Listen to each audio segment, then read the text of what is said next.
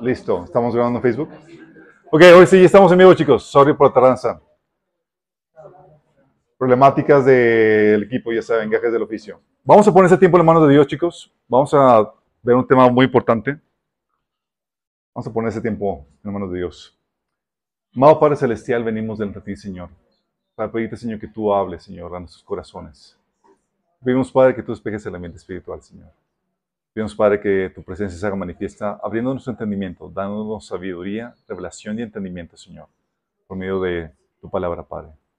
Pedimos, Padre, que tú hables atrás de mí, que cubras cualquier deficiencia, Señor, que tu palabra se siembra en nuestros corazones, produciendo el futuro que tú deseas en nuestras vidas, Padre. Te lo pedimos en nombre de Jesús. Amén. Ok, chicos. Vamos a ver el tema de conclusiones bíblicas contundentes, el arte de la interpretación. ¿Qué onda con esa temática, chicos? Esa temática tiene que ver con principios de interpretación de la Biblia, chicos, con el arte de la interpretación de la Biblia. Y esto es muy importante porque eh, la mayoría de ustedes está, teniendo está abriendo un estudio bíblico en sus casas, está dirigiendo algún estudio, está impartiendo alguna enseñanza. Y necesitas saber estos conceptos, chicos, porque a veces me han dado comentarios que me dan así vértigo, que dices, ay, nanita. Y van a dar esta clase. Principios para la interpretación, bíblica, chicos, eso ya lo vimos en varios talleres. Lo vimos en el taller de formación pastoral, fueron que tres sesiones. Lo vimos también en el taller de cómo oír la voz de Dios. También lo vimos, chicos, eh, de forma general, en otros, en otros eh, talleres vimos ahí de forma general esos principios. Y esto es muy importante, chicos, sean maestro o no, porque la primera persona a la que tú enseñas con tu estudio de la Biblia eres tú mismo. Y tienes que saber cómo entender y cómo interpretar correctamente la Biblia. Se fomenta la interpretación personal de la Biblia, chicos, porque al final de cuentas aún tienes que evaluar lo que se te enseña. Todo lo que se te enseña tiene que pasar por el juicio y el discernimiento que Dios te da por el conocimiento que tienes propio de la Biblia, chicos. Debes saber entender e interpretar la Biblia correctamente por lo mismo. ¿Sí? De hecho, aún más cuando estás como maestro, como persona que está discipulando o enseñando a otras personas. Y es algo muy delicado porque la Biblia menciona en Santiago 3.1, dice, hermanos míos, no os hagáis maestros muchos de vosotros, sabiendo que recibiréis mayor condenación. Porque el peso de responsabilidad es más fuerte, chicos.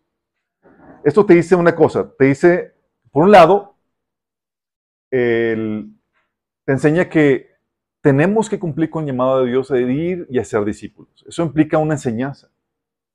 Pero esta enseñanza tiene que hacerse de forma responsable. El Señor te va a juzgar si no llevas a cabo esa gran comisión y te va a juzgar también si lo realizas mal. Entonces no te queda más que hacerlo y hacerlo bien. Sin embargo, como novato, chicos, es algo temeroso empezar a interpretar la Biblia. ¿Poco no les ha dado miedo si estás leyendo y dices, estoy, estaré entendiendo correctamente lo que estoy leyendo? Hay mucha incertidumbre. Vas leyendo y te encuentras con conceptos y aseveraciones que la Biblia dice que no habías escuchado y no sabes si está en lo correcto, pues solo están tú y el concepto que estás leyendo en la Biblia. Y no se los ha escuchado nadie más. Dices, ¿será correcto lo que estoy entendiendo? No sabes si es así como tú lo estás entendiendo o si lo estás malinterpretando. Recuerdo cuando recién me convertí, ¿sabes? Cuando en, el año que yo me convertí, fue ahí en los noventas, el Señor estaba, las conversiones típicamente eran masivas. La gente pasaba al frente, recibía al Señor, y no se le daba un seguimiento en cuanto a qué había pasado con su vida y demás, y era, te dejaban a la buena de Dios a que el Señor te enseñara y te revelara qué onda con eso y era nada más aplicaciones los, los domingos. Yo recuerdo, yo, iba leyendo la Biblia por mi cuenta e iba titubeando en abrazar conceptos que estaba leyendo, porque nunca se les escuchado a nadie. Empezaba a leer, oye, que, eh, que la salvación otorgaba perdón de pecados. Eso nunca había escuchado en una predicación. Y dices, wow, ¿será eso? Entonces yo tengo perdón de pecados y iba descubriendo cosas por, mi propia cuenta. Eh, y afortunadamente me pasaba que yo iba, el Señor me iba enseñando conceptos nuevos. No sé si les ha pasado, el Señor te enseña algo y luego lo predican de eso al siguiente domingo. Dices, wow, entonces entendí bien lo que están predicando. Entonces voy bien, ¿sí? Iba eh, leyendo la Biblia y veía que, oye, la salvación depende de que te arrepientes y tengas fe en el Señor. Y luego hablaban de eso. O que la salvación, con la salvación viene la presencia del Espíritu Santo en tu vida. Y ve, lo predicaban los domingos. Y era como que, wow, me empezaba a dar confianza de que lo que estaba entendiendo era correcto. Y vas creciendo en confianza. Esas confirmaciones van añadiendo confianza a tus conclusiones que vas sacando.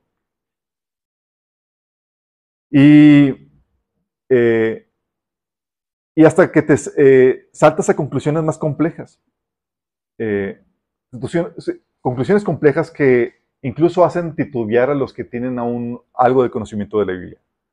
Recuerdo que una vez estábamos en un grupo de estudio bíblico por los jóvenes y un chavo dijo, oye, vamos a leer la Biblia, vamos a tener un estudio inductivo y vamos a leer primero Juan. Digo, Juan capítulo 1. Y empezamos a leer Juan capítulo 1. Y él menciona que el principio era el verbo, el verbo era con Dios y el verbo era Dios y cómo se encarnó y demás.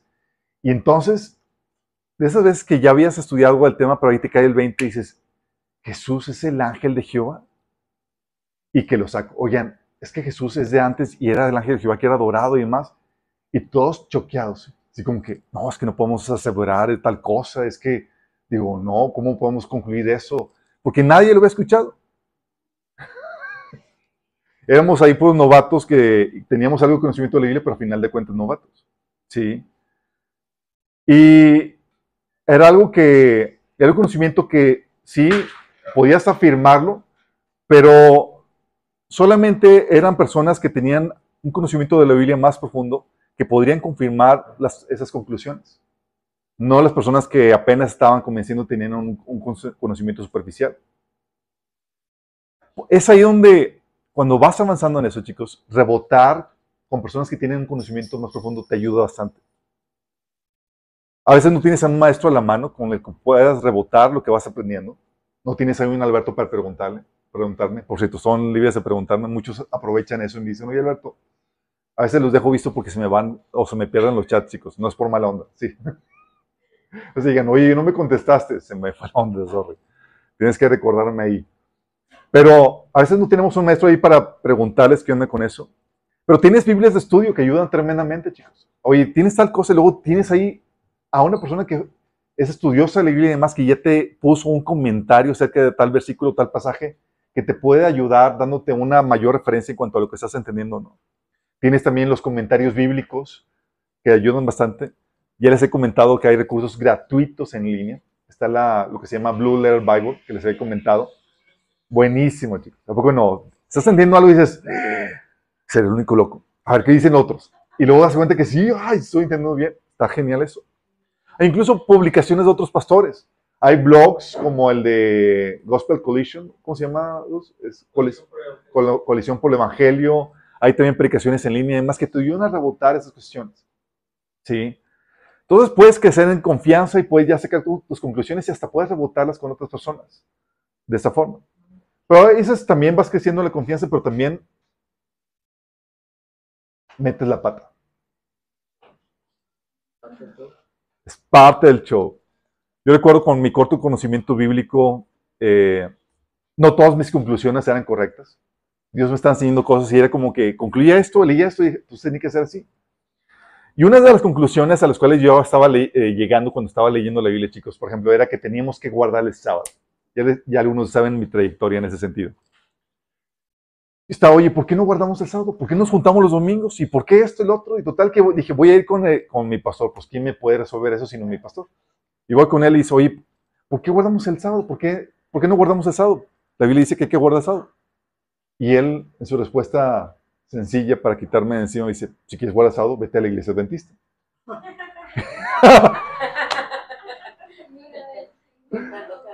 Solución sencilla a la problemática.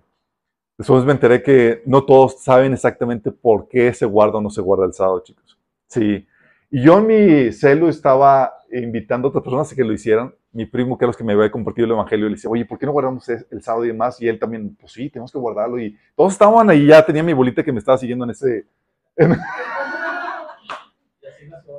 y así nació la iglesia adventista. Oigan, por cierto, nos juntamos el sábado, no porque seamos adventistas, chicos, ni sabatistas, por comodidad para poder descansar todo el domingo, chicos. Sí. Bendito. Aunque bíblicamente el domingo comenzaba cuando? El sábado en la tarde. Entonces bíblicamente dice domingo, chicos. Sale. No es por. Vamos conforme a la palabra.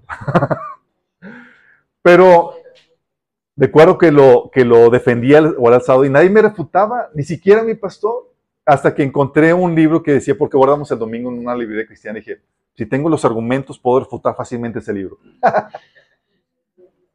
pues obviamente no, no, ni siquiera había leído toda la Biblia y ya estaba así lanzándome conclusiones y el, este pastor eh, bautista, no me acuerdo ahorita el, nombre del pastor que publicó el libro, se llama ¿Por qué guardamos el domingo? Se acuerda de lucir todos los pasajes que yo había obviado que no conocía, que se acaba de lucir que no teníamos que guardar el, el sábado, ¿sí? Que eres libre para guardar cualquier día, si quieres el sábado, guardarlo, pero también puedes guardar el domingo. Y eso, eh, eso lleva a, que a veces alguien con mayor conocimiento de las escrituras te refute el conocimiento que tienes. ¿sí? Y tienes que tener la humildad de retractarte. Y después de hacerle propaganda por WhatsApp, de repente te dices, chicos, pues ya supe que siempre no. y tienes que corregir la posición. ¿sí? Y entonces trayectoria es ahí donde fuimos descubriendo los principios que la Biblia enseña acerca de, la interpretación de la Biblia, chicos. Y esos principios ya los vimos, chicos, pero tengo que aclararte algo. No solo hay principios, sino un proceso para la correcta interpretación de las escrituras. Tienes por un lado los principios, pero aparte tienes que seguir un proceso. Y hoy vamos a ver el proceso, chicos. ¿Sale? Proceso para la correcta interpretación de la escritura, chicos, es muy similar, de hecho prácticamente es el mismo proceso para la correcta interpretación de la realidad, chicos. ¿Saben qué proceso se utiliza para la correcta interpretación de la realidad, chicos, de la naturaleza? El método científico, chicos. ¿Se acuerdan cuando lo vieron en qué año? ¿Primaria? ¿Secundaria? Secundaria. Secundaria. Yo recuerdo haberlo visto en primaria. Es que estaba en la primera que habían.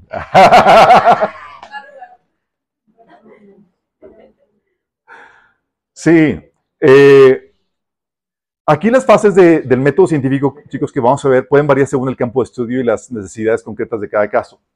De esta forma se podrían hablar de fases diferentes o incluso subfases diferentes de otras fases principales. Eh, hay diferentes áreas de estudio, son más detallados o le añaden diferentes fases. Sin embargo, hay las típicas que se manejan, chicos, que es el de observación, ¿se acuerdan? ¿Qué sigue? Hipótesis, experimentación, conclusión, y luego se le añade una más, chicos. Revisión de colegas.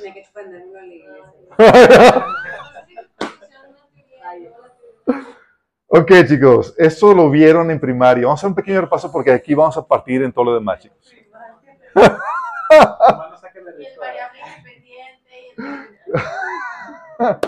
no, las variables, chicos. Partimos con la observación, porque cuando un científico encuentra un hecho, un fenómeno interesante, lo primero que hace es observarlo con atención. La observación consiste en examinar atentamente los hechos y fenómenos que tienen lugar en la naturaleza y que pueden ser percibidos por los sentidos, chicos. De esa observación nace, surge la hipótesis. Después de las observaciones, el científico se plantea el cómo y el por qué de lo que ha ocurrido y formula una hipótesis, chicos. Formular una hipótesis consiste en elaborar una explicación provisional de los hechos observados y de sus posibles causas. Nota, es una explicación provisional, chicos. Sí. Y esa había que probar. Llega la fase de experimentación. Una vez que se ha formulado la hipótesis, se lleva a cabo la fase de experimentación cuyo objetivo principal no deberá ser probar esa hipótesis, sino refutarla. Ese es el objetivo principal, es, ok, vamos a ver si podemos refutar esto. ¿Sí? Para ello se realizan diferentes eh, experimentos modificando las variables que intervienen en el proceso y se comprueba si se cumple o no la hipótesis. Gracias a los experimentos se deberá, buscar la forma de refutar la hipótesis obtenida. lo que servirá de prueba de que el razonamiento no es completamente perfecto y debe seguirse revisando la luz de los nuevos datos obtenidos por experimentos, porque das cuenta, oye, ¿sabes qué? Resultó que descubrimos por los experimentos que otras variables, otros aspectos que, que otros resultados que no consideramos. En el caso de que la hipótesis se refute, se deberá elaborar una nueva hipótesis que concuerde con los nuevos datos obtenidos, chicos. Por el contrario, si efectivamente no se consigue refutar la hipótesis, se llega a la conclusión de que se trata de la hipótesis correcta y se pasa a la siguiente fase que es la conclusión, chicos. El análisis de los datos experimentales permite al científico comprobar si su hipótesis es correcta y dar una explicación científica al hecho o fenómeno observado. Una vez que se haya obtenido una hipótesis que no sea posible refutar, se presentan las conclusiones y se formula la teoría. La teoría correspondiente a tales conclusiones, obviamente, que constituirá en un nuevo conocimiento científico hasta que se demuestre lo contrario. Nota, una hipótesis es una conjetura educada que sirve como punto de partida para una investigación posterior. Mientras que la teoría, chicos, es una explicación bien fundamentada que fue repetidamente probada y confirmada a través de la experimentación y la observación. Entonces la hipótesis es una conclusión provisional. La teoría, chicos, es algo ya probado. ¿Sí? Es una conclusión contundente, chicos. ¿Sale? Pero esto no es el último paso, chicos. De aquí, ¿qué pasa? Se pasa a la revisión de colegas. La conclusión de la experimentación se publica con dos propósitos. Se tiene que publicar, chicos. Uno para, se publica con el propósito de ampliar el conocimiento científico de la comunidad, ¿sí? O el conocimiento de la comunidad científica en general. Y por otro lado, se publica para que otros científicos puedan revisar y estudiar dichas conclusiones y corroborar que sean correctas. Porque tu proceder científico no necesariamente es infalible, chicos. Hay análisis, hay estudios y demás que la regaste, no consideraste tal variable y demás. ¿Sí? Entonces, ¿qué pasa? Lo publicas y otros científicos empiezan a checar y a corroborar si es correcto o no. ¿Sí? Estos típicamente, estos científicos realizan los mismos experimentos publicados y o analizan los datos arrojados por los experimentos para ver si hay errores o no en el análisis y conclusiones de los mismos. Sus estudios también son publicados, chicos. Es lo que, por eso hay revistas de eh, científicas. Tú haces un, estudio, un, eh, descubrimiento científico, un estudio científico, lo publicas y esperas que la comunidad científica que estudia esas, áreas y demás puedan añadir o refutar ese, en ese conocimiento. De este modo, chicos, es como obtenemos los descubrimientos de las leyes de la naturaleza, chicos. Es la manera en cómo descubrimos cómo opera en realidad la naturaleza. Es la manera también en que distinguimos los mitos de las realidades. No, es que pasa esto, si te pones un hilo rojo, ¿cómo dicen? Ah, se te quita el hipo. las malas Sí, o que pones una bolsa de plástico con agua y las moscas. Ah, sí, se va. Ese sí funciona. ah, porque fue comprobado. Porque fue comprobado. Ok, no explicaba eso. No he hecho el método científico con eso. Pero ven cómo se distinguen los mitos de realidad, chicos. O el distinguir fenómenos espirituales de fenómenos naturales. ¿Cómo distingues un fenómeno espiritual de uno natural? De esta forma, chicos, por el método científico. ¿Sí? También es por este método científico, chicos, que nos lleva a una mejor comprensión de la realidad, chicos. ¿Sí? Porque corroboramos y estamos llevando un proceso que nos permite corroborar que así es y así opera la realidad, chicos. ¿Sabían que el método científico es resultado de la influencia cristiana, chicos? El método científico, chicos, surgió solo gracias a la religión cristiana, chicos. Los, los, historiadores concuerdan que la revolución científica es hija de la reforma protestante. ¿Saben eso? ¿Por qué? Porque arrojó las premisas básicas de la cosmovisión que daría pie a esto, chicos. La concepción de que el mundo físico es real y no, una, ilusión, que es una premisa cristiana, Por ejemplo, en, en el hinduismo, esto es un sueño, es una ilusión, ¿sí? La premisa de que la naturaleza es buena, pero no divina. En el mundo pagano tú no podías observar ni experimentar a, a detalle porque estarías ahí violando o violentando la divinidad de la naturaleza. También la premisa de que la naturaleza es ordenada y predecible, de acuerdo como enseña la Biblia. O sea que las leyes de la naturaleza son, eh, la, son la, vienen por la idea de un Dios legislador, chicos, que se parecen normas para la naturaleza. ¿sí? También la premisa de que el hombre puede descubrir el orden en la naturaleza. O que necesitamos incluso experimentar, como dice la Biblia. Sí. También la premisa de que el orden de la naturaleza es matemáticamente preciso, chicos. Y la otra premisa de que el hombre tiene un valor intrínseco mayor que el de los animales. Luego, cosa que nos permite utilizar los animales para experimentar y poder avanzar la medicina y otras cosas, chicos. Sí. Todo esto, chicos, fue lo que dio pie, lo que dio pie a el método científico. Fue la religión cristiana, chicos. Pero ¿qué crees? No todo es miel sobre ovejas, o, ojuelas, perdón. También ovejas. Este es otro dicho, chicos. No todo es miel sobre ovejas. Ojuelas. También hay problemas con el método científico, chicos. ¿Hay problemas con el método científico? Sí, ¿Por qué? Porque lo dice mi pastor. No, chicos, a ver. Hay problemas, chicos, cuando se presenta una hipótesis como teoría, chicos, basado en menos argumentos ideológicos y no en pruebas. Por ejemplo, eso lo vimos en apologética. El caso de la hipótesis de la evolución. Se presenta y se te vende como una teoría cuando ni siquiera teoría llega, sino a mera hipótesis. Las mutaciones realizadas en el laboratorio, chicos, ninguna produce cambios de especie. Por más que lo han hecho vez tras vez. Hay experimentos que han hecho con, moscas de frutas que tienen un proceso de vida y más de muy rápido eh, y se multiplican. Y han tratado de, de, afectar el ADN y demás para producir una nueva especie.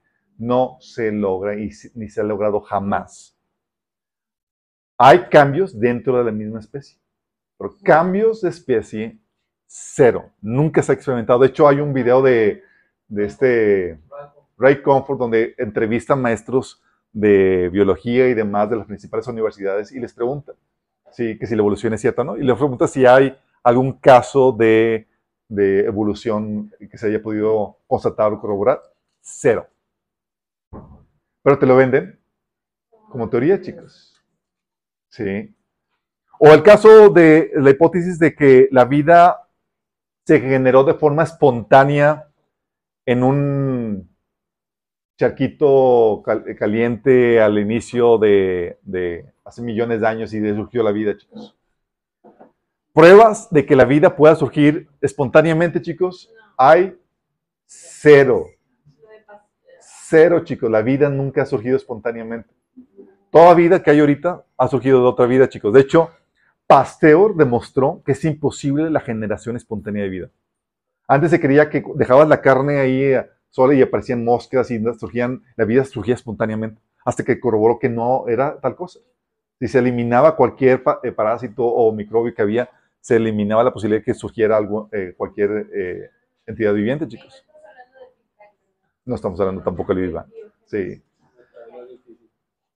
Pero esa es una problemática que hoy en día se tiene, chicos. Te lo venden como ciencia, pero es completamente científico. Fantasía. Chicos. Qué heavy, ¿verdad? También la otra problemática es cuando se busca refutar una hipótesis sin corroborarla y escondiendo información que la contradice, chicos. ¿Sí? Oye, tú sabes que tienes la hipótesis y supone que tienes que buscar cómo refutarla. Sí. Pero lejos de refutar la hipótesis, eh, escondes la información que la contradice o que la refuta. ¿Sucede, chicos? Sucede. Como el caso de la hipótesis de que el hombre cavernícola desciende de los simios, chicos. Se viene, se nos ha vendido una hipótesis de que el hombre viene de un estado primitivo de menor capacidad intelectual y fue evolucionando hasta lo que somos ahorita, que somos la cúspide de, la civilización y de, del desarrollo, chicos. Cuando te encuentras evidencia arqueológica de tecnología y civilizaciones avanzadas, y esa evidencia arqueológica, chicos, de, que son de, miles de años, es escondida o ignorada plenamente. De hecho, carreras de arqueólogos que han descubierto eso y que lo, lo, han publicado han sido destruidos por lo mismo, chicos. Porque va en contra de la cosmovisión o la ideología principal, chicos. Entonces, se saltan el proceso de, corroborar o tratar de refutar la teoría. Sí. O el caso de la hipótesis de los dinosaurios, que según esto los dinosaurios murieron unos 66 millones de años antes de los seres humanos, chicos. Y luego se encuentran con huellas de hombres y dinosaurios juntos. Pero esas ni se mencionan y se ocultan, chicos. O la evidencia de que hay tejido, que se han encontrado tejido blando en huesos de dinosaurios, cosa que sería imposible si tuvieran millones de años. Al punto de que los que los cubrieron los despiden de la universidad por encontrar eso, chicos. O sea, violando completamente el método científico. Los científicos. o que se inventan pruebas, chicos. ¿Sí sabes que se inventan pruebas también? ¿Cómo en qué caso, chicos? El caso, por ejemplo, de que la vida fue creada en el laboratorio. Te dicen que ya lograron crear vida en el laboratorio. Y los experimentos, chicos, solamente prueban que la vida solamente pudo haber sido creada por un agente inteligente controlando y manipulando el proceso, porque eh, lo único que crearon son ciertos aminoácidos controlando todas las variables y con la persona tratando de pescar y con todo el control de una persona eh, eh, consciente e inteligente dirigiendo el proceso, chicos. Sí. O tenemos también el caso de los eslabones perdidos del ser humano. ¿Sí saben? Por ejemplo, el, hombre de eh, Piltdown, descubierto en el 1912, que se supone que es un eslabón perdido de nuestra evolución, chicos. Fue descubierto como un fraude. El cráneo era un cráneo humano con mandíbula y dientes de un orangután. ¿Sí? O el nombre de Nebraska, descubierto en 1922. Era un solo diente y era un diente de una especie extinta de cerdos.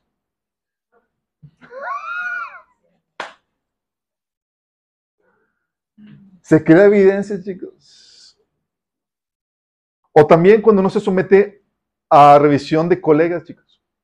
Todos estos son cuestiones científicas, de científicos violando su propio proceso, chicos. El propio proceso. Cuando no se somete a revisión de colegas, es decir, cuando hay censura. Hay casos, chicos, de enfermedades en donde sacan, saben, enfermedades, hay casos recientes que podemos sacar a, relucir que no podemos mencionar.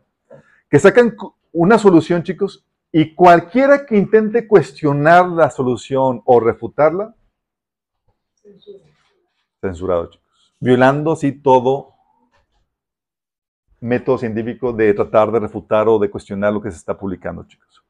O el caso de la solución que se le dio también a la problemática de la, de, de la pandemia. Hubo varias soluciones que sin probar o sin experimentarlas, eran refutadas solamente porque se salía del, uso convencional de, las cosas.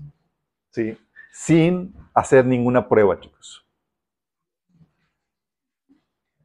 Eran científicos violando su propio método, chicos. Bueno, van a encontrar que hay una similitud igual, chicos, para las escrituras. El proceso correcto para la correcta interpretación de las escrituras, chicos, es el mismo método científico. Ahorita vamos a ver cómo aplica esto, chicos. Ya vimos los principios, vamos a ver el proceso. Siguiendo el, método, el mismo método, chicos, comenzamos con la observación. Tú partes de la lectura de la Biblia, chicos. Lees un pasaje, un versículo, y llegas a un entendimiento, a una conclusión de dicho pasaje. Y dices, órale, esto es así.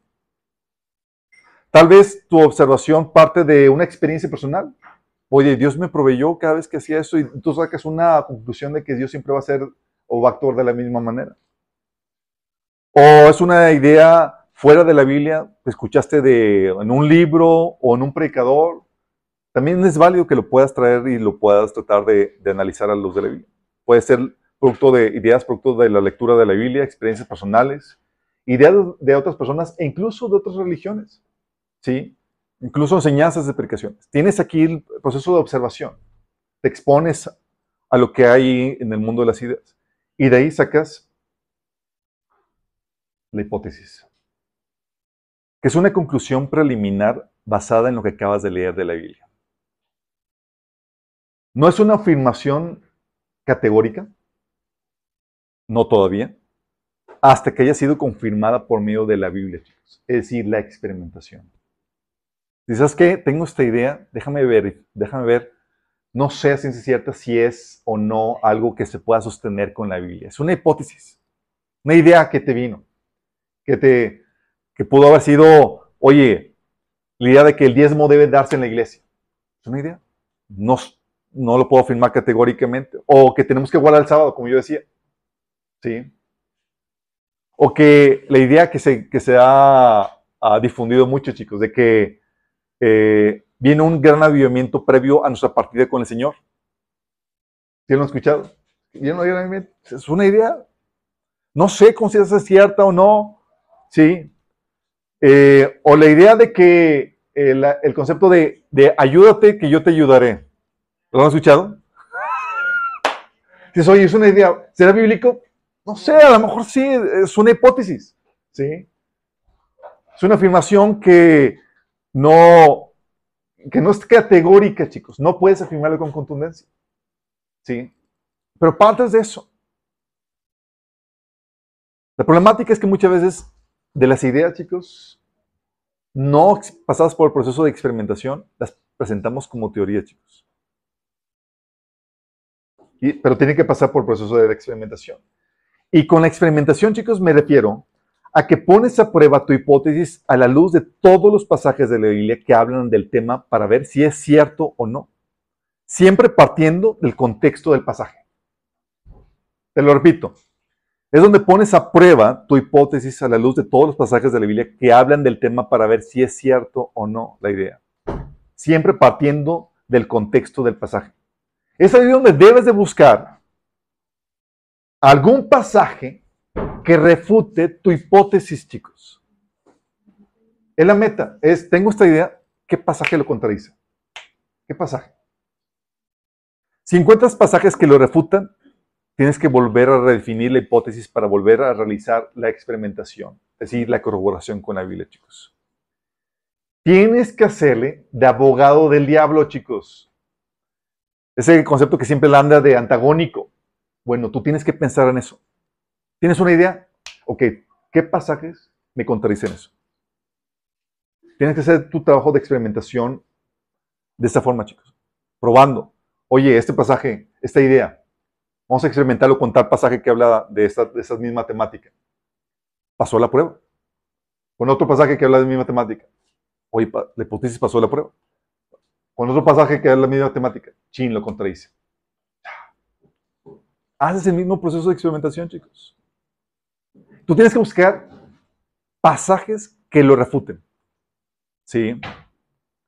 Hay veces que nos saltamos este, este paso porque nos fiamos en el renombre o reputación de la persona que lo enseña, chicas. La hipótesis. Si no, pues que lo enseñó el pastor, o lo enseñó el apóstol, o lo enseñó tal fulanito de tal, o tal personaje, o tal escritor de renombre. ¿Sí? Porque, y, eso nos pasa porque nos fiamos más en, la reputación o en el nombre de, la persona que en la base bíblica que se nos presenta, chicos.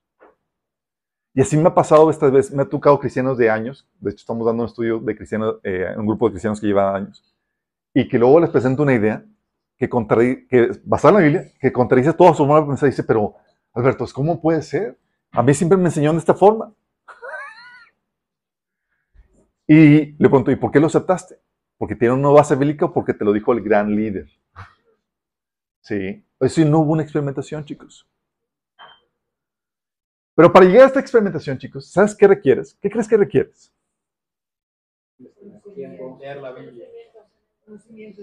un vasto conocimiento de la Biblia, chicos. A veces tienes que pasar, así, todo tu conocimiento, tienes una hipótesis, tienes que pasarlo por todo el conocimiento bíblico que tienes en la mente. Así que, vas desde Génesis hasta Apocalipsis. No, no encontré nada que lo refute. Pero si solamente has leído Mateo, pues ya estás.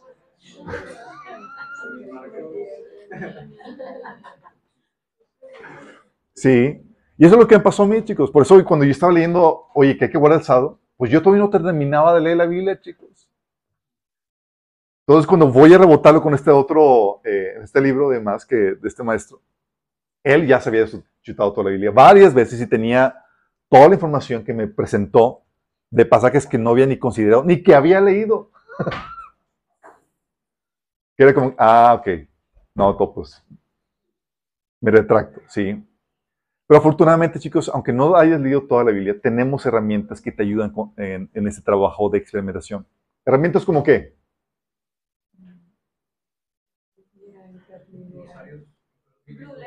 Glosarios bíblicos, concordancias, índices temáticos. Enduring World. Hay, chicos, suficientes herramientas. De hecho, tiene la ventaja, eh, hay por ejemplo Bible Gateway, tú puedes buscar una palabra y en diferentes versiones al mismo tiempo. Y es wow. Y hay índices, hay libros, bueno, ahorita con el, con el surgimiento del Internet, hay, eh, encuentras cosas maravillosas. Hay índices temáticos, hoy todos te presenta un tema y todos los pasajes que hablan acerca del tema. Antes eran impresos, chicos, eran unos librotes así. Ahorita puedes buscarlo en línea y demás. Es decir, hay herramientas que te facilitan el proceso de, oye, tengo tal hipótesis de tal tema, pues déjame checar ese tema a lo largo y ancho de la Biblia. Y ya hay recursos para eso. Y es aquí donde tienes que recordar que estamos en la tarea de descubrir la verdad, no de defender una posición. Porque hay gente que ya está comprometida con una posición y lo que están buscando son pasajes que corroboran su posición y no que lo refutan. Tengo tal idea, déjame ver todos los pasajes que lo apoyan. Y se pasan por el arco del triunfo todo aquello que contradices, chicos. Y dices, oye, ¿qué pasó con este pasaje? Eh, pues no estás diciendo nada. O sea, no estás considerando todo el texto bíblico, chicos. Y ese que una Biblia te enseña que no puedes ignorar o esconder los pasajes que contradicen tus hipótesis. La Biblia, por ejemplo, te dice en Juan 10 del 35 al 36. Escucha, dice, estaba Jesús diciendo, le estaban acusando que Jesús estaba, diciendo, estaba haciendo el mismo Dios.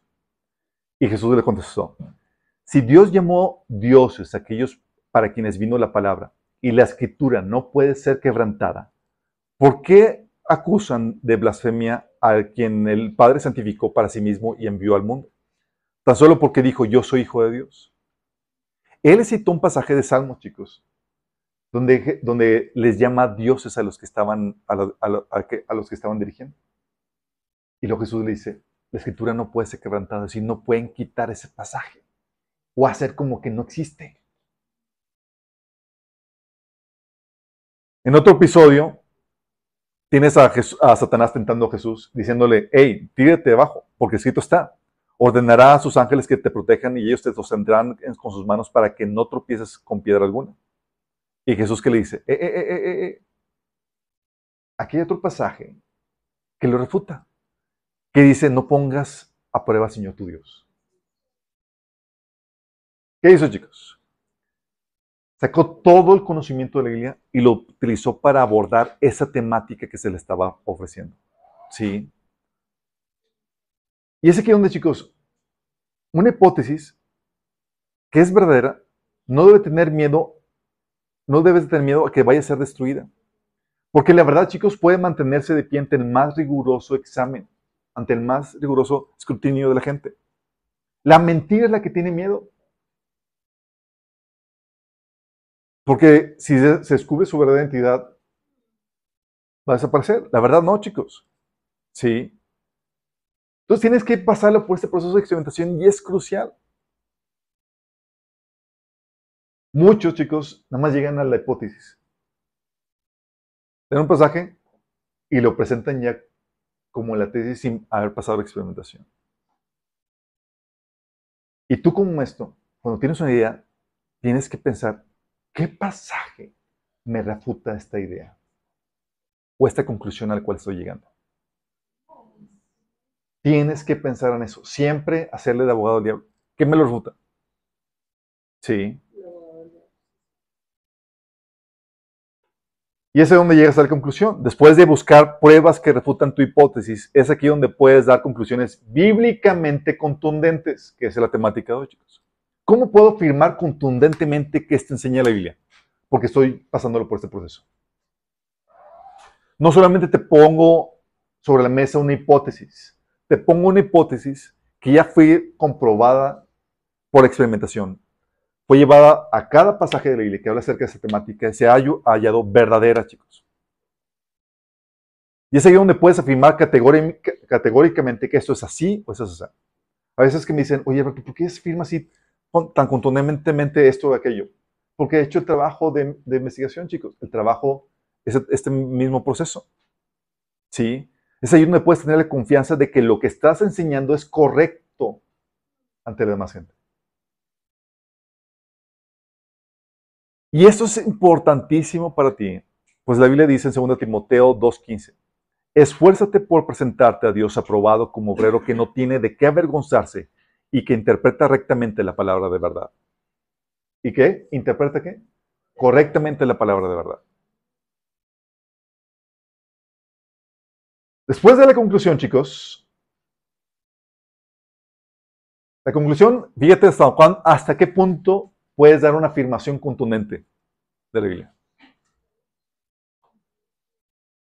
Tuvo que haber pasado la experimentación, chicos.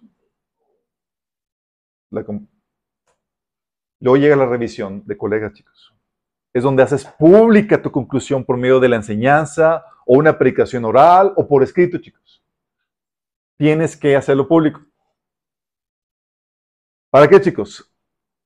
Uno, para edificación del cuerpo de Cristo para contribuir al conocimiento que Dios da, porque hay cosas que Dios te enseña a ti, a unos cuantos, entre ellos tú, y también lo haces público para que dejas que otros hermanos lo analicen, lo cuestionen y lleguen a esas conclusiones que corroboran o refutan tu tesis, chicos.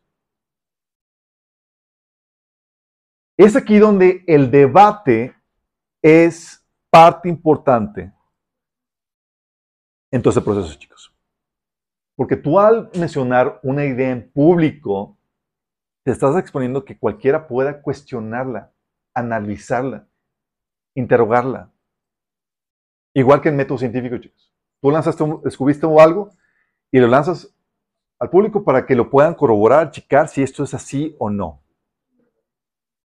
Pero el debate obviamente tiene que ser Frontal y amigable, chicos, buscando siempre encontrar la verdad, no defender una posición.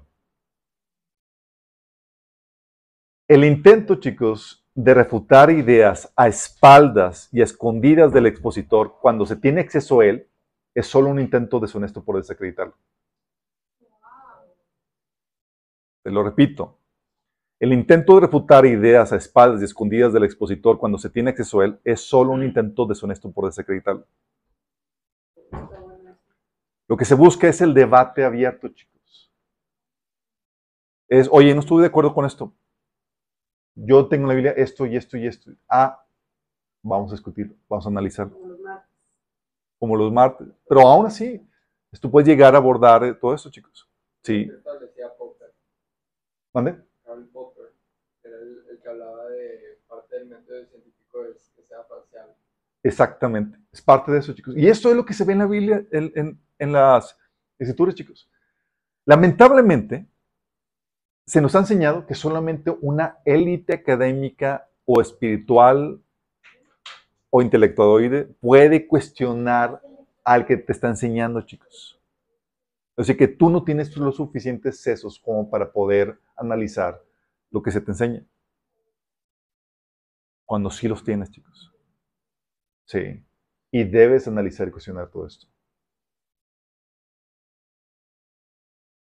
Lamentablemente, chicos, la reputación del predicador juega un papel importante pues se vende la idea de que el pastor o el exponente no puede estar equivocado, chicos. Algo similar a la infalibilidad papal, pero dentro del ambiente cristiano. ¿Se enseña, se transmite? Sí, chicos. Lamentablemente, se te enseña que lo que, el predicador o el pastor o el líder está enseñando es, no puede estar mal, ¿sí? Y muchas veces se prefiere sacrificar la verdad antes que mostrarse incorrecto, chicos. ¿Sí? ¿Por qué? Porque no se está en busca de la verdad, se está en busca de defender una reputación, un estatus de infalible, de que estoy en lo correcto. Las hipótesis, chicos, y conclusiones que ya han sido analizadas y discutidas por cristianos competentes pueden rebotar tus conclusiones con las puedes utilizarlas para rebotar tus conclusiones, chicos. Pues también eh, hay cristianos, chicos, que ya han estudiado muchas de las temáticas o conclusiones que tú tienes y tú puedes rebotarlas. Pues ellos los han hecho públicas a través de comentarios, Biblias de estudio, predicaciones o en persona. Oye, tengo tal temática y quiero rebotarla con alguien que ya, o sea, llegué a esta conclusión. Déjame ver qué más, quién más ha publicado acerca de esto, quién más ha hablado acerca de esto. Y vas a contarte que no eres el único, chicos, porque no estamos llegando al inicio de la fe cristiana. Estás llegando dos mil años después donde ya ha habido un avance en el pensamiento cristiano, donde se han analizado y reanalizado un montón de, ideas y conceptos cristianos, donde tú ya puedes hacer uso de todo este conocimiento, chicos, y rebotar tus ideas. ¿Sí? Qué fuerte, ¿verdad? Y hay verdades dentro de la fe cristiana, chicos, también que están muy bien establecidas y corroboradas y que no requieren de tu cuestionamiento, sino que de tu entendimiento, que comprendas las bases, porque ya están bien demostradas. A veces queremos encontrar el hilo negro, chicos, a las cosas. Cuando ya está todo bien claro. Aspectos básicos como, oye, el concepto del Dios trino, ya está bíblicamente demostrado, hay suficientes estudios acerca de eso. El concepto del sacrificio expiatorio de Jesús, la identidad de Jesús, la moralidad cristiana, pero luego nos salimos de los años y siglos de estudio, de análisis y demás, y de corroboración bíblica para tratar de, de hallar el hilo negro, chicos, tratando de descubrir, es que, oye, pues lo que hemos creído acerca de la moralidad cristiana sobre la sexualidad siempre no es así. Y salen con cada cosa, chicos. A lo que voy es que tenemos suficiente material con el cual tú puedes rebotar tus conclusiones. Sí. ¿Se dan abusos, chicos? Igual que en el método científico en otras materias. Igual, chicos. Igualito. A veces se te presenta una hipótesis como teoría, chicos, como una afirmación contundente, cuando es una mera hipótesis.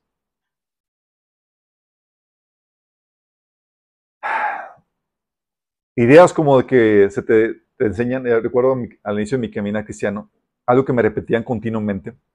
Me decían, es que tienes que tener a una autoridad espiritual sobre ti. Todos deben tener un padre espiritual.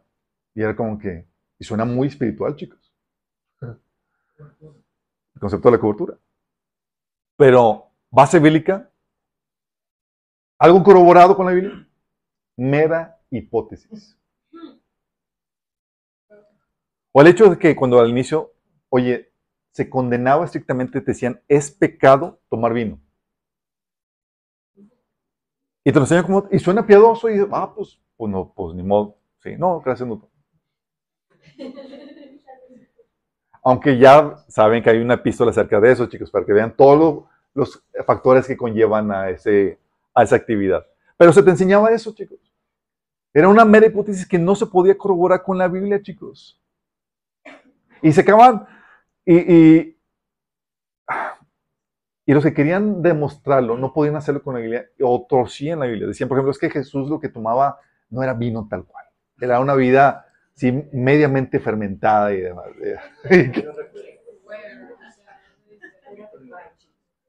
Juguito ¿Sí?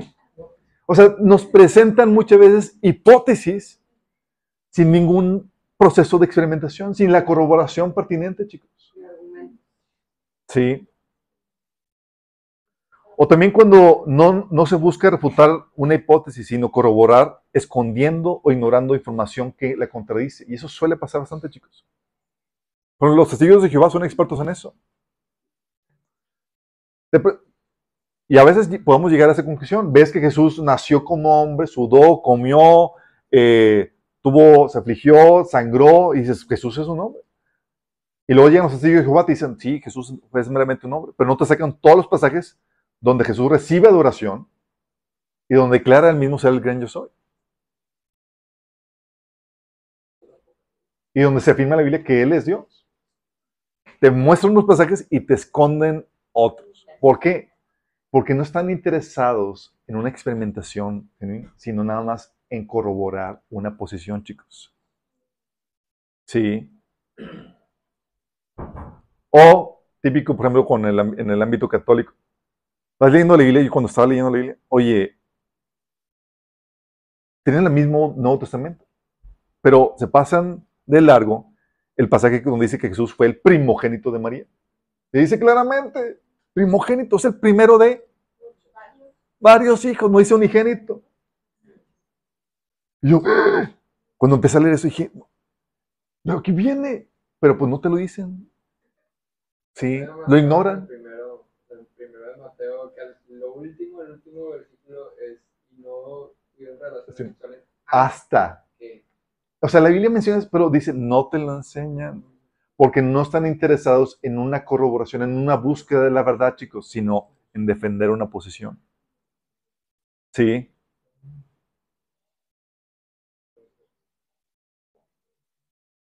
Entonces, eh, todo esto, chicos, es parte de lo que sucede hoy en día. También, el, o también se puede caer en que inventan pruebas, chicos, igual que en el método científico.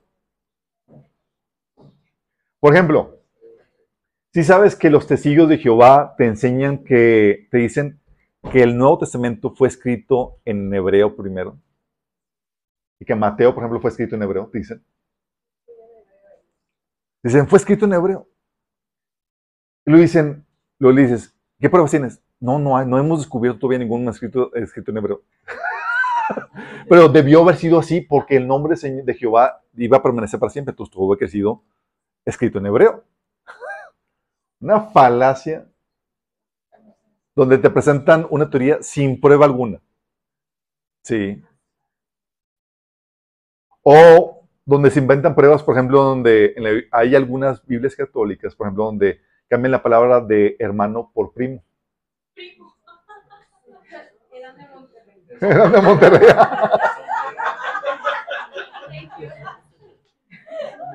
sí.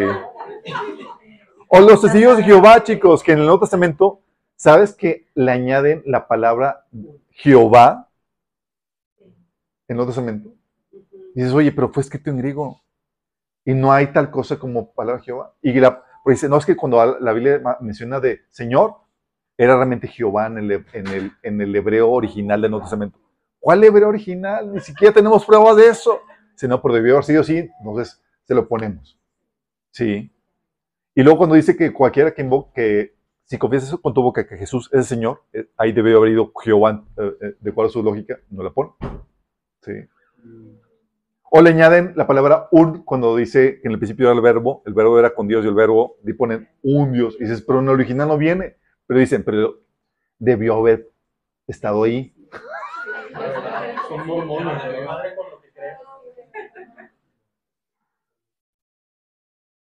O sea, inventan pruebas, chicos, igual que los científicos hacen para corroborar sus ideologías, chicos. ¿Sí? o la ascensión de María. No viene en la Biblia. Sí. O...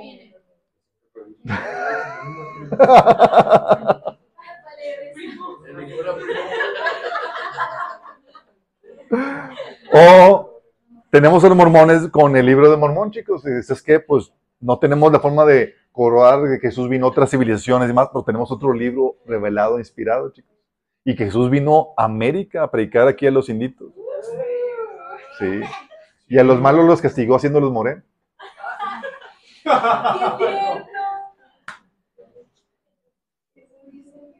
Qué grueso. ¿Sí se dan cuenta, chicos? Cuando tú vas a dar una enseñanza, entonces partes de una observación, una idea, chicos. Cae en el ambiente. Ah, formulas tu hipótesis. Pero tienes que pasar por el proceso de experimentación. Buscarla refutar a fuerza.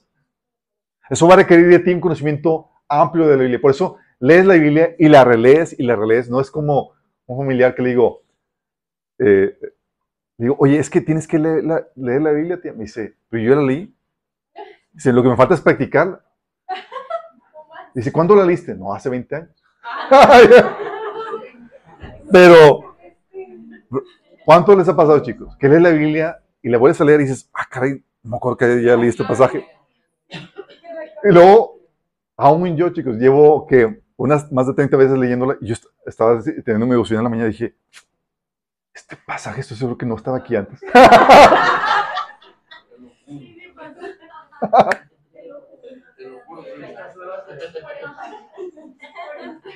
Por eso leemos y releemos y releemos la Biblia, chicos.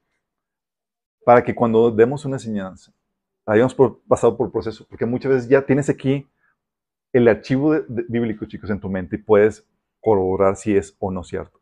Para luego poder dar una, una conclusión, una conclusión contundente, una aseveración propia de un maestro. ¿Te acuerdas cuando dice la Biblia que Jesús enseñaba como quien tenía autoridad? Era porque tenía esto, chicos. No era enseñanza para ver, a lo mejor la cosa es así, es así es. Y se expone a revisión, chicos. Tienes que exponerte al debate, que te cuestione. Y eso te lleva a que tu conocimiento no puede ser superficial, sino profundo. Hay veces que, que el maestro termina de la enseñanza y ya están las preguntas y se sale por la tangente del maestro porque realmente no entiende ni muy bien qué fue lo que enseñó.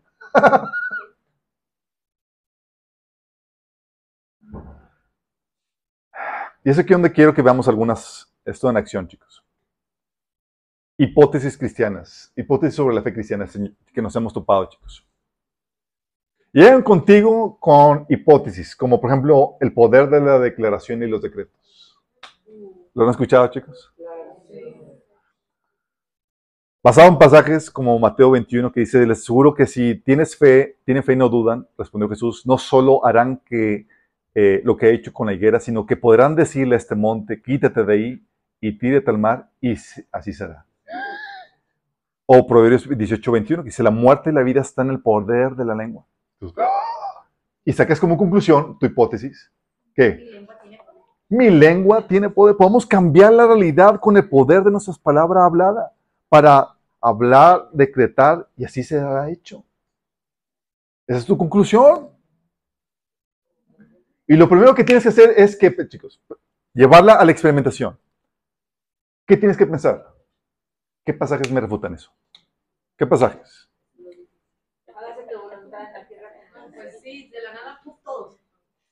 ¿Qué pasajes, chicos? ¿Qué pasa? Lo que Santiago habla de los pasajes de los, de los creyentes que dicen, pongan atención ustedes que dicen, hoy o mañana iremos a tal o cual ciudad y nos quedaremos ahí un año, haremos negocios y ahí ganaremos dinero. Lo declaramos, lo decretamos, así será. Y luego dice el apóstol Santiago, ¿cómo saben que será su vida el día de mañana? ¿Cómo no se va a hacer? Porque lo declaramos. Si la vida de ustedes es como la neblina del amanecer, aparece un rato y luego se suma. Lo que deberían decir es, si el Señor quiere, viviremos y haremos esto o aquello. De lo contrario, están haciendo alarde de sus propios, de sus propios planes pretenciosos. Y semejante jactancia es maligna. ¿Por qué tuvieron que ser, chicos? Y encontramos un pasaje que refuta esa hipótesis. ¿Cuál es? Santiago 4, del 13 al 16. Pero uno que tiene que hacer, ¿qué? Es dar una enseñanza. Es hipótesis hasta que pasa por, el, por la experimentación. La prueba de ver qué pasaje puede refutar. No encuentras ni uno y tienes un amplio conocimiento de la Biblia, sabes, ah, ok, puede ir similar, lo, puede, ah, lo puedo aceptar. ¿Hay más pasajes? Sí, hay más pasajes, chicos. Dice el pasaje en el libro de, Jeremías donde los profetas declaraban paz y bienestar. Pa, declaraban, chicos. ¿Y llegó lo que declararon? Por más que lo declaraban. ¿Sí? O el pasaje de la Biblia que dice que la maldición sin causa, ¿qué? No llegará. La maldición sin causa no llega. O Lucas 10, donde dice que la bendición sin causa tampoco va a llegar. Chanfle. Entonces mi poder, llegas a la conclusión, chicos. Sí. La conclusión del que poder de la lengua, entonces está limitado. Sí. Y hay que seguir cuándo sí, cuándo no. Pero fíjate, ¿qué hiciste? Lo pasaste por este proceso de hipótesis, experimentación, conclusión, chicos. Y aún así lo presentas para ver quién lo analiza y encuentra algún error o un detalle, porque no tenemos, somos falibles y a veces no, no se nos pasó algún pasaje o algo que, que arrojaba luz para llegar a una conclusión diferente. Y requerimos eso, chicos. ¿Estamos entendiendo? Pero eso, ¿cuántas veces, cuántas personas o maestros lo enseñan como una tesis ya corroborada? Y la gente aceptándolo tal cual. Imagínense la responsabilidad que tenemos como maestros si no aplicamos el proceso correcto, chicos. Lo que hacen es que buscan pasajes que nada más corroboren su idea, chicos. Y ese es un método fallido, es qué pasajes me refutan. No estoy buscando una, corroborar una, comprobar una posición, busco encontrar la verdad. Otros chicos. La idea de que Dios no quiere que todos sean salvos. Y esto es una idea calvinista, chicos. No sé si han escuchado. Romanos 8, 28 30 dice, ahora bien, sabemos que Dios dispone todas las cosas por el bien de, de, de quienes lo aman, los que han sido llamados de acuerdo a su propósito, porque a los que Dios conoció de antemano también los predestinó a ser transformados según la imagen de su Hijo, para que Él sea primogénito entre muchos hermanos. A los que predestinó también los llamó, a los que llamó también los justificó, y a los que justificó también glorificó. Y dicen, de conclusión, la hipótesis, dicen, no, pues entonces Dios no quiere que todos sean salvos, sino solamente los redimidos predestinados. Lo demás, no, Dios no quiere. Solamente los predestinados. Esa es la hipótesis. Chicos. Lo único que requerimos, chicos, es un solo pasaje que refute esto que demuestre que Dios sí quiere la redención de una persona que va rumbo al infierno. ¿Alguien tiene la mente a un...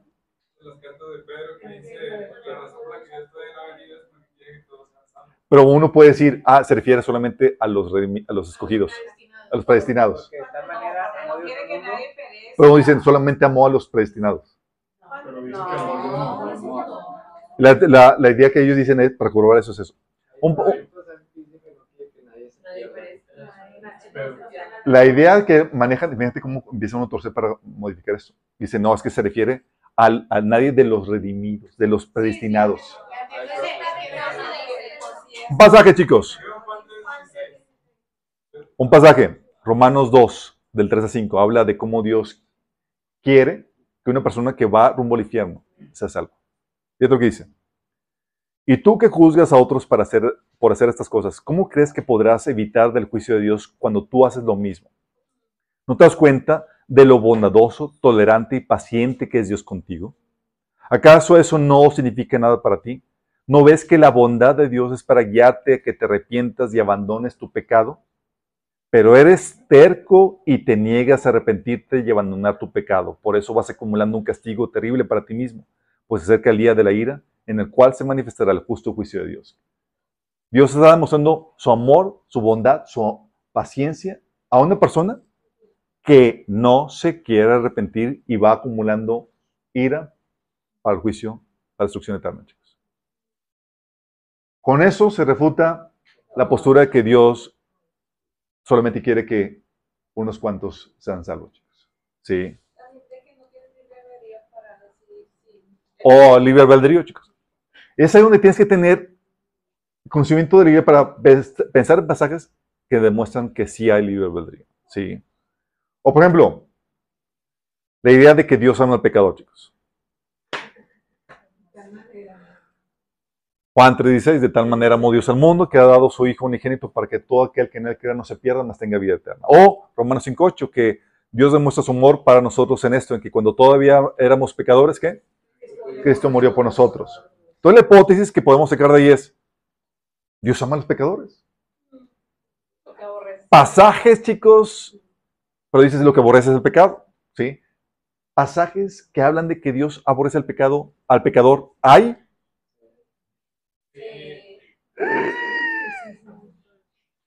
Salmo 7:11. Dios es juez justo y Dios está airado contra el impío todos los días.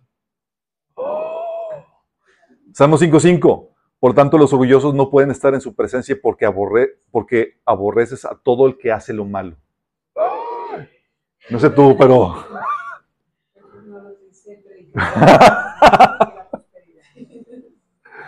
o Salmo 5.6, destruirás a todos los que dicen mentiras. El Señor detesta a los asesinos y a los engañadores. yo he dicho mentiras. O, Romano, o Romanos 9.13, como está escrito, a Jacob amé, mas a Esaú aborrecí. Entonces, pero, pero ven que, chicos, a lo que voy con esto es que a veces quedamos en interpretaciones simplistas porque no hacemos este proceso.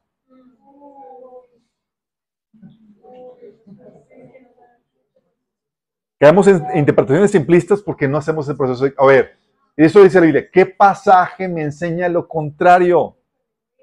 ¿Y cómo lo armonizamos? ¿Cómo lo explicamos?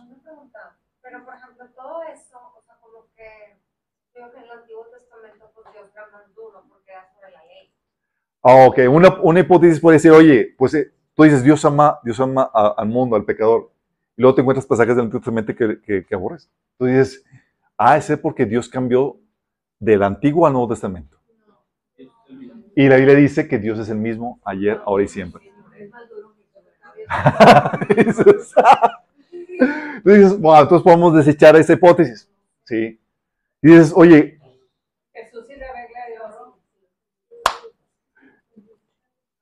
La conclusión, chicos, uno podría analizar esto, obviamente eso es para un tema, profundidad, pero Dios está enojado con el pecador y lo aborrece.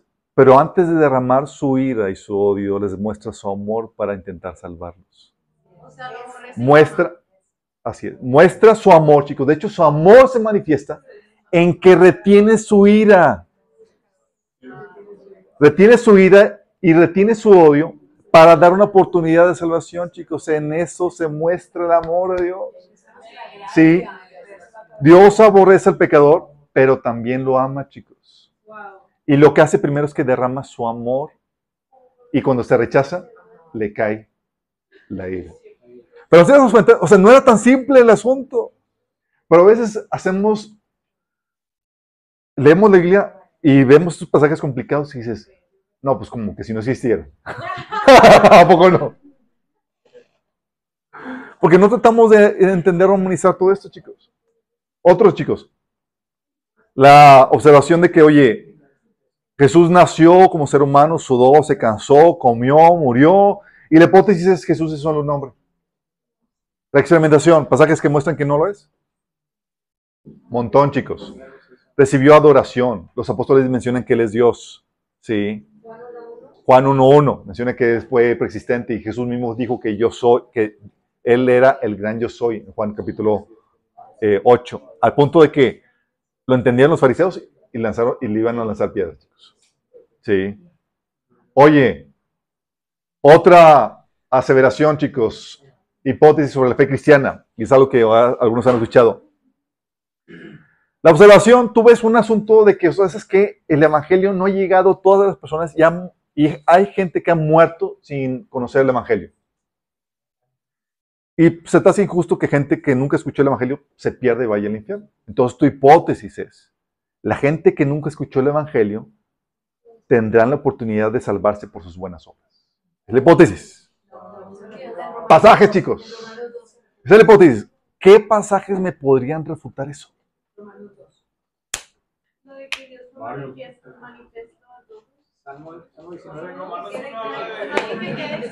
Básicamente, está la, está la ardilla trabajando, chicos. Está la ardilla trabajando. Romanos, chicos, habla de que el que pecó sin ley, sin ley va a morir, chicos. Sí. Dice que la paga del pecado es muerte. Y Pablo menciona que ya hemos condenado tanto judíos como a gentiles, chicos. Sin ley va a morir. Es decir, sin, ah, sí, sin ley, es decir, sin conocimiento de la ley, como Sí, quiera van a morir. pero, o sea, pero también, o sea, si no conocen de Cristo y los- Dice Pablo también Romanos que Dios les ha dado la, la, la conciencia y han violado su conciencia, chicos. Sí, pero ahí mi, mi, mi duda es, o sea, ¿dónde, dónde entra Cristo como su abogado? Pues ahí no hay, no hay. Es ahí donde la conclusión, de acuerdo a esos pasajes, es que la salvación solo es posible por medio del Evangelio y por eso la urgencia de predicar a Cristo. Entonces, ah, entonces aún así alguien que no conozca a Cristo no es salvo. Así es. Aún con esa de, de, de la moral, de que si Aún moral o que- Ninguna, de hecho, la Biblia dice que ninguna persona será justificada delante de Dios por las buenas obras. Pero yo tengo varias, de que varias problemáticas, por ejemplo, en el Antiguo Testamento, y siempre vuelvo a eso de que, que no tenían a Cristo, pero tenían la ley, pero los que no tenían la ley aún tenían la manera de ser salvos, de que, pero hasta qué parámetro, de que cómo tomas tú como referencia de que, ah, hasta este punto si eres pecador para ir al infierno o no, porque no Es un una, es fascinante lo que comentas. Y es para profundizar en eso, pero se los, se los adelanto. Lo que se tenía en el Antiguo Testamento era una fe que era protocristianos, chicos. ¿Por qué? Protocristiano, es una, previo, una fe previa al cristianismo, pero era cristiana, chicos. Desde Adán y Eva, chicos, Dios les comentó, les enseñó el plan de salvación y desde ahí se estableció el ritual de los sacrificios que hablaba de que iba a venir un Salvador que iba a tener una muerte eh, eh, por expiación del, del ser humano. Y todos tenían, todo, por eso en la formación del holocausto, chicos, era una, fueron atados a la fe y la esperanza de que vendría un Salvador. Dices, por eso Adán y sus descendientes, hasta Abraham, chicos, realizaban los holocaustos. ¿De dónde salía eso? Era enseñado por Dios, hablando de el sacrificio de redenci- de redención. Y hablaban de la fe en el, el Mesías que habría de venir. De hecho, tal así que dice, Abra- dice la Biblia que Abraham vio su día y se alegró. ¿Sí? Todos ellos eran creyentes del Mesías que iban de venir. Y eso se, se, se organizó de, en forma eh, institucionalizada a partir del, del, del tabernáculo. Pero ahí entra solamente como para el pueblo judío, o sea, los que eran No, a cualquiera que abrazara la fe de Dios, incluso, porque había incluso gente no, no gentiles que se convertían a la fe cristiana. Así es. Por eso Si no conocías de, la tradición judía, había, había gente, había gente eh, creyente en Dios que realizaba sacrificios no judíos como Job, Melquisedec, los amigos de Job y demás. Era algo, incluso Balaam era creyente en Dios y no era judío, chicos. sacrificios no judíos, como que Era- a ver, eran judíos, eran creyentes no judíos y realizaban la- los, los sacrificios. Porque era, eso viene desde, desde Adán, chicos. Y los descendientes de Noé también les enseñaron eso. Pero eso es otra temática, no quiero salirme ahorita, pero si se cuenta, la idea, chicos, es analizar, a profundizar eso. para mí esa es la duda más grande que tengo de la Biblia. Bueno, eso tiene solución, pero no quiero entrarme a, detalle en eso. Sí. Porque luego me desvío de, la- de lo que tenemos. Pero os quiero dar ejemplos de eso, chicos. Pero eso, chicos, eso es lo que lleva, nos lleva a analizar todas esas temáticas, tratando de pensar en todos los pasajes que corroboran o refutan la hipótesis que uno tiene. Sí. Eh, de ahí viene el pasaje de 2 de Juan donde dice que Jesús puede predicar a los espíritus encarcela- encarcelados. La Biblia menciona que los, santos del Antiguo Testamento, todos los que murieron en la esperanza eh, del, Mesías, Jesús fue, descendió y se los llevó al cielo a partir de su resurrección.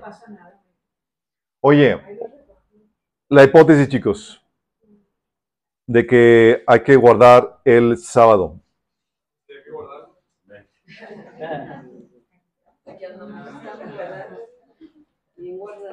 Ah, perdón, aquí me equivoqué. A ver, es la hipótesis de que Dios va a concederles todos los deseos de- del corazón, porque dice el Salmo 37, verso 4, que deleítate en el Señor y qué? Y Él concederá los deseos de tu corazón. Y dices, wow. Y luego dice el Señor que cualquier cosa que pidas en su nombre, ¿qué? El Señor te lo va a dar. Dices, wow. Entonces, mi hipótesis es que, eh, que Dios va a concederme todos los deseos, deseos de mi corazón en cualquier cosa que le pida en su nombre. Pasajes que refutan eso, chicos. El corazón es engañoso. El corazón es engañoso. Santiago, pedís, pero no recibís porque pedís, ¿qué? Mal. Sí. El concepto de las, de las concupiscencias, los deseos desordenados, a los cuales tenemos que morir. Sí. Y, o, o Juan, 1 Juan capítulo 5, que dice que recibiremos de Dios solamente si pedimos, ¿qué? Conforme a su voluntad. Chinto. O sea, mi hipótesis refutada. Pero si solamente leo esos pasajes, chicos, y así enseño, chicos, ¿qué tal?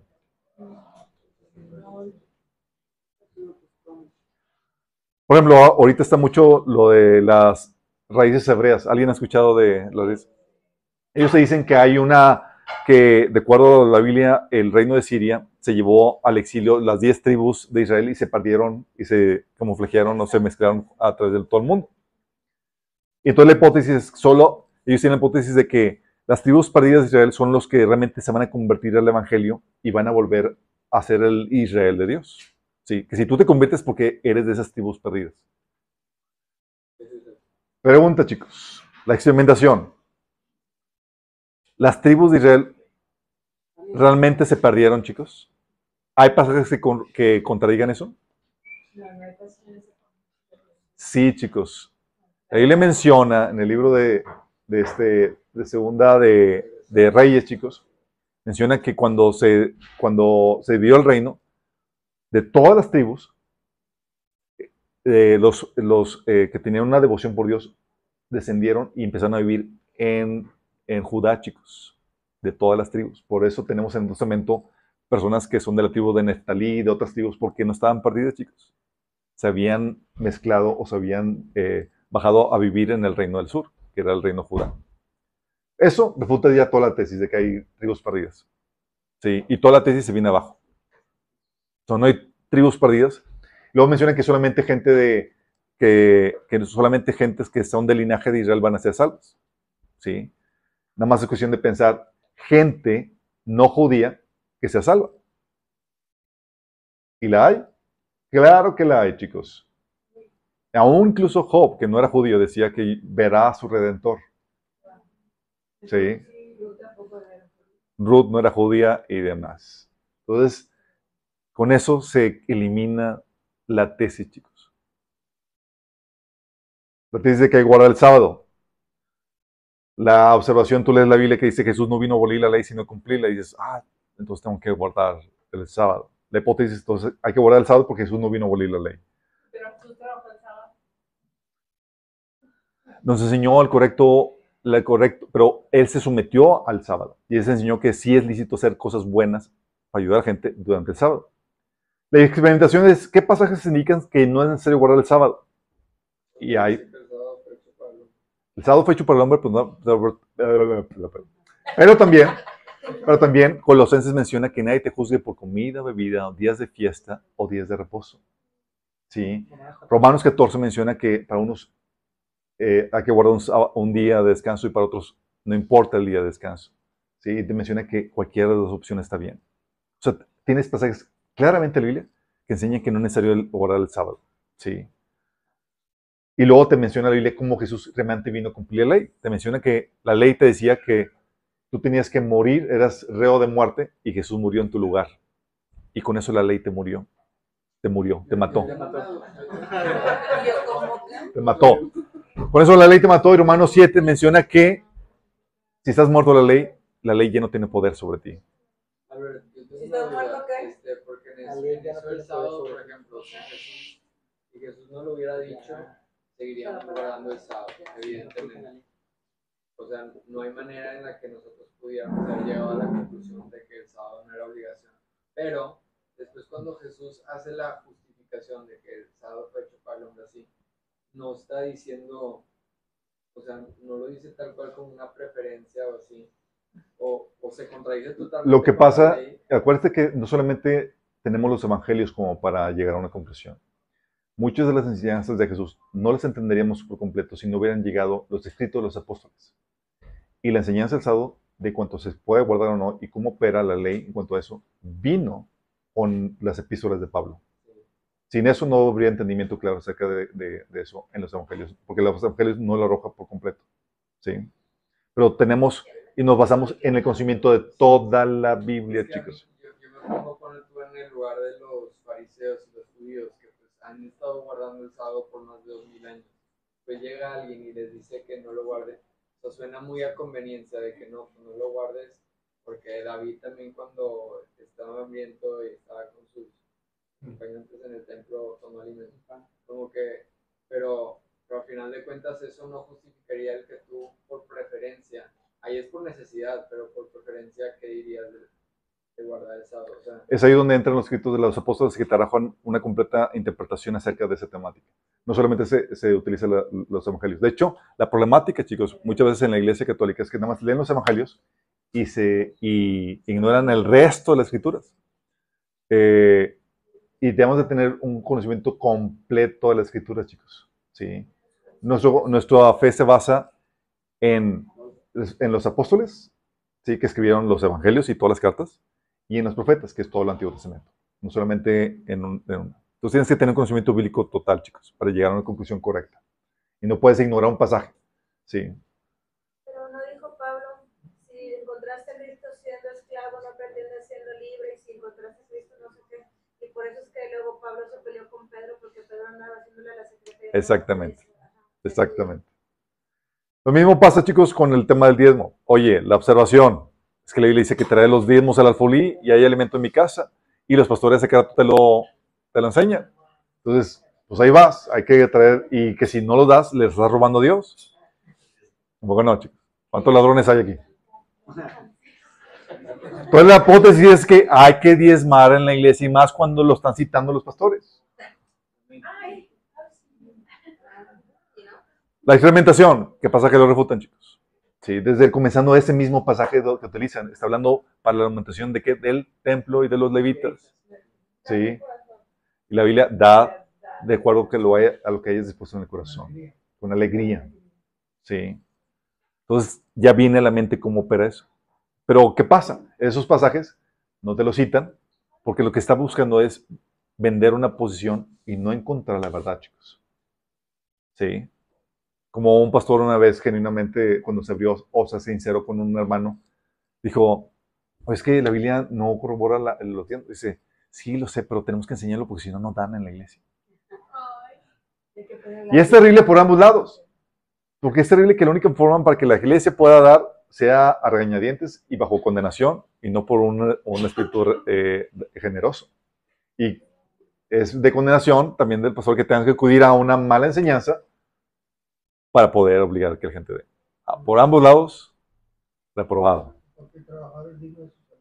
Es porque el, trabajo, el trabajador es digno de su salario. De hecho, la iglesia tiene que corroborar que las necesidades de- del pastor estén suplidas.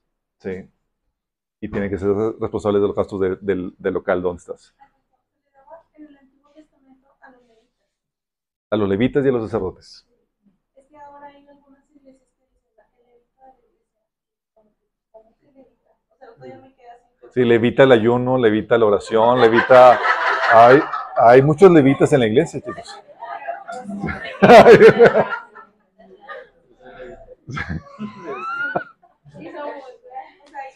ok, la analogía del Antiguo Testamento al Nuevo Testamento, sí, muchos, eh, muchas iglesias dicen que el el levita es la persona que sirve en la iglesia, que, está, que son los ministros, los de alabanza y demás. Pero bíblicamente, chicos, los levitas somos todos los cristianos. Acuérdate que los levitas eran, fue la suplantación de los primogénitos que eran consagrados a Dios por los levitas. Los levitas suplieron el lugar de los primogénitos que eran consagrados a Dios. Nosotros somos la congregación de los primogénitos, ¿sí? salvados por la sangre de Cristo, lo que dice Hebreos. Ok, chicos, la otra, la otra hipótesis, por ejemplo, basada en la observación de- en base al libro publicado de Los años perdidos de Jesús. ¿Alguien lo ha escuchado? Los años perdidos de Jesús. La hipótesis de que Jesús viajó a la India, donde se convirtió en un maestro iluminado y, y, eh, de acuerdo a la filosofía hinduista y pudo hacer milagros de acuerdo a todo eso. Sí. Se convirtió en yogi. En yogi y toda la cosa, sí. Y desde en la torre te, te salen, te, sacan con que, pues la Biblia no menciona esos años. Luego te menciona que acá, pues ya descubrieron que sí hubo evidencia y acá, y que fueron, y Jesús que fue un maestro yogi iluminado y toda la cosa. Dices, en la torre.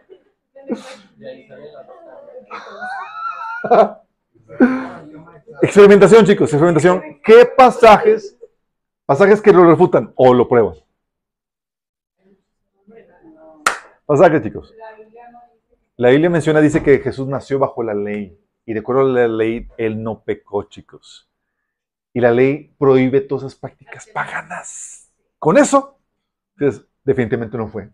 Y no se mezcló con las- esas personas paganas, ni hizo nada de esas cuestiones, ideologías que contradicen a lo que se menciona en el Antiguo Testamento. Pero ellos dicen y argumentan que se les quitó de la Biblia. Esa, ese libro es como partes de la Biblia que venían. Que se lo quitó de la Biblia, pero es, tiene, se contradice toda la, la, la proceder del Antiguo Testamento. Sí, es Jesús nació bajo la ley, se sometió la- bajo la ley y bajo la ley era intachable.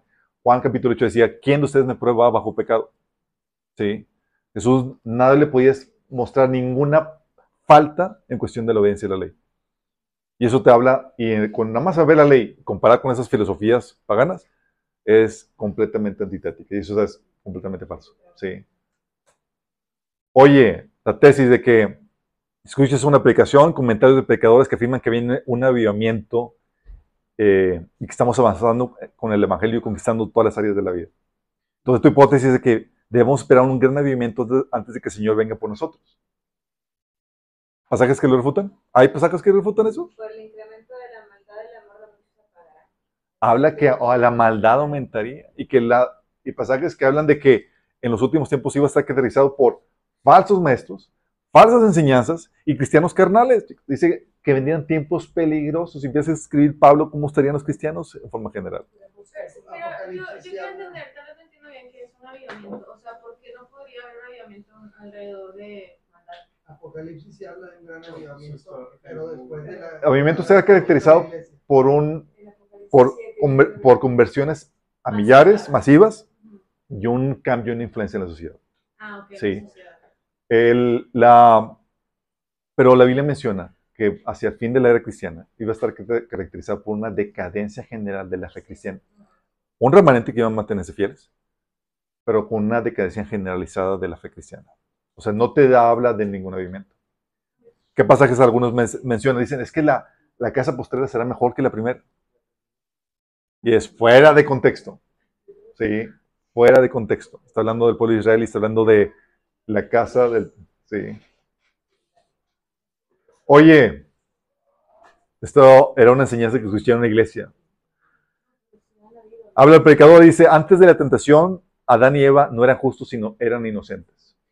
se refiere con eran justos? No eran justos. Decir, que no, eh, ante la ley no podían haber sido declarados justos porque no estaban acreditados de- como obedientes.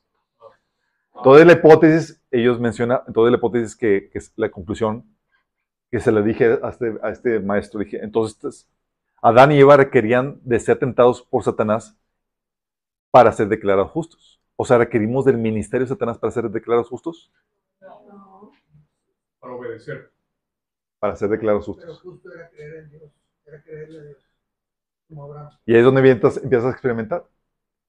Entonces, lo cuestiono con esa, con, esa, con esa conclusión y él me la afirma. Y hay un montón de pasajes que te menciona que tu justicia no procede, chicos, de un ministerio que Satanás ejerce. La justicia somos justos porque fuimos hechos a la imagen semejanza de Dios, viene por naturaleza, chicos. Sí, y porque Dios hizo por nosotros. Dios,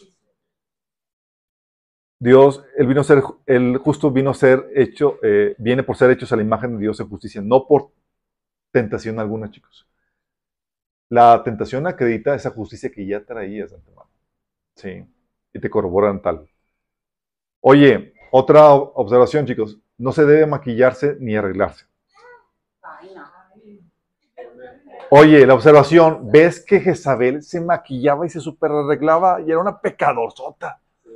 Entonces dices, concluyes, tu hipótesis, maquillarse y arreglarse es Jezabel.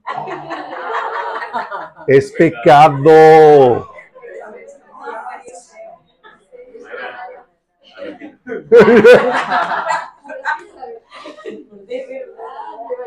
Oye, y luego llegas a esta conclusión, luego llega una hermanita que tuvo un sueño donde fue al infierno y vio a mujeres maquilladas en el infierno en tortura. Sí,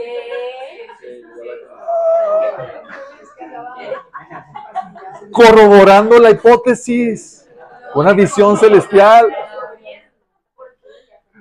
Porque Dios la llevó al infierno para dar un anuncio a la gente que advertirles. Experimentación, chicos. Experimentación. Hay pasajes de mujeres piadosas, arregladas y ornamentadas, chicos. Claro, claro, claro, chicos. Claro. Conclusión.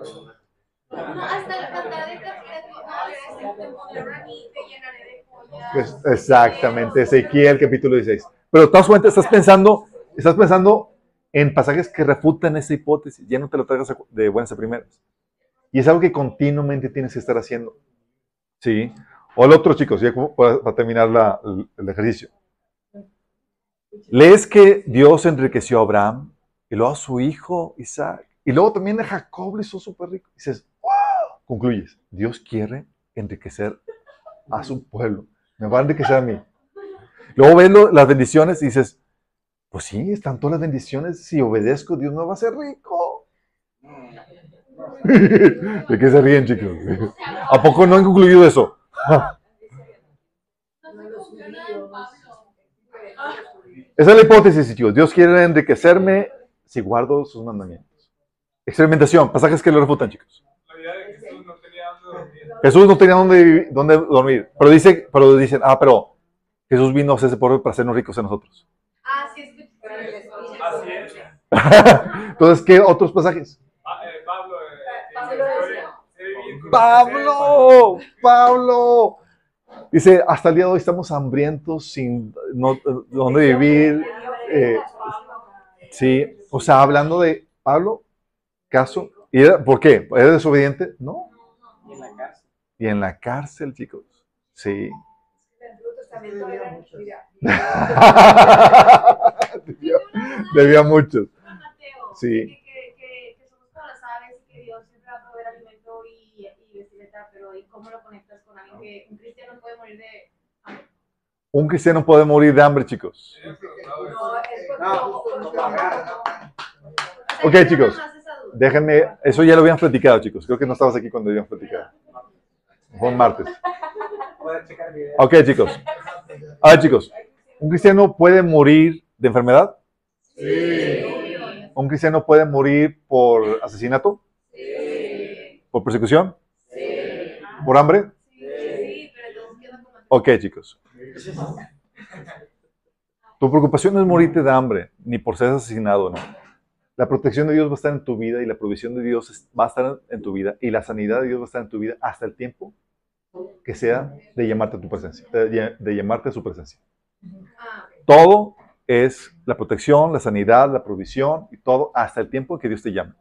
Si Dios quiere llamarte a su presencia y el método que quiere utilizarte es morir de hambre, sabes que así va a ser. Igual que mueres de enfermedad. Pero entonces Igual- dice que no te preocupes por eso y, y te preocupas porque a lo mejor ya te está es para no estar afanado.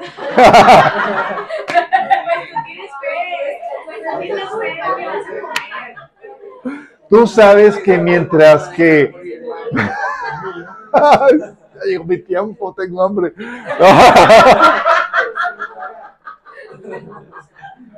No, chicos. Sí. Sí.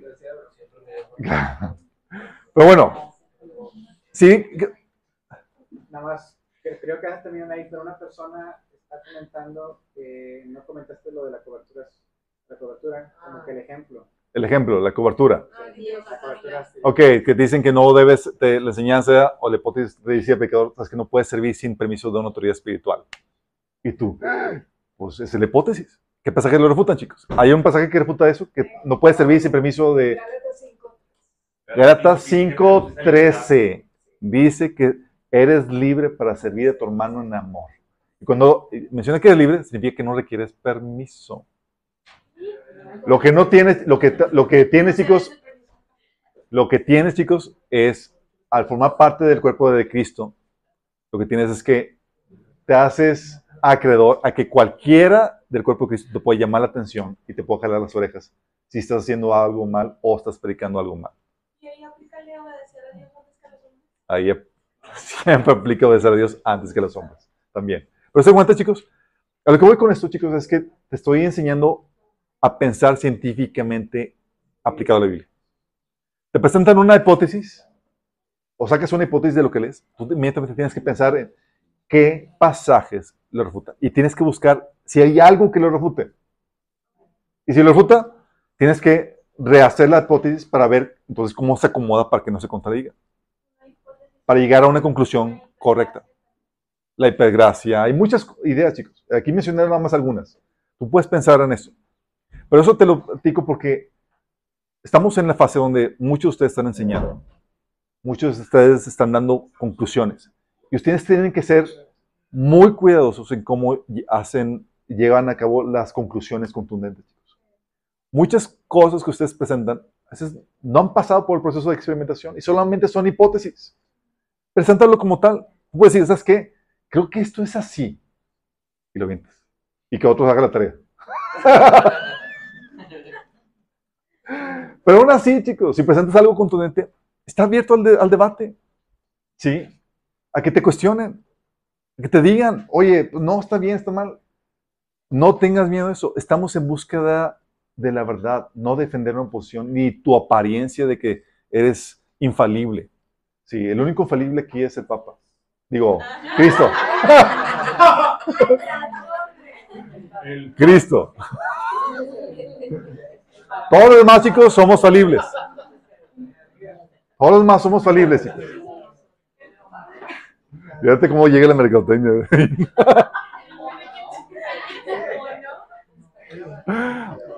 Pero chicos, tenemos que ser muy cuidadosos con esto. Sí. Hay principios para la interpretación bíblica y también hay un proceso. Ya sabes tú el proceso. Oramos. Amado Padre Celestial, te damos gracias, Señor, porque tú nos enseñas cómo interpretar correctamente tus escrituras, Padre. Señor, danos la diligencia, Señor, el fervor para hacerlo correctamente, Señor. Que no seamos esos maestros, como esos maestros parcos que enseñan, Señor, sin, sin hacer la tarea de vida, Señor. De probar, Señor, de buscar los fundamentos, Padre. Queremos, Señor, cuestionar cada hipótesis que llega, Señor, a luz de tu palabra, Señor. Y presentar conclusiones correctas a aquellas personas que están enseñando. Ayúdanos, Señor, en este proceso. Te lo pedimos en nombre de Jesús. Amén.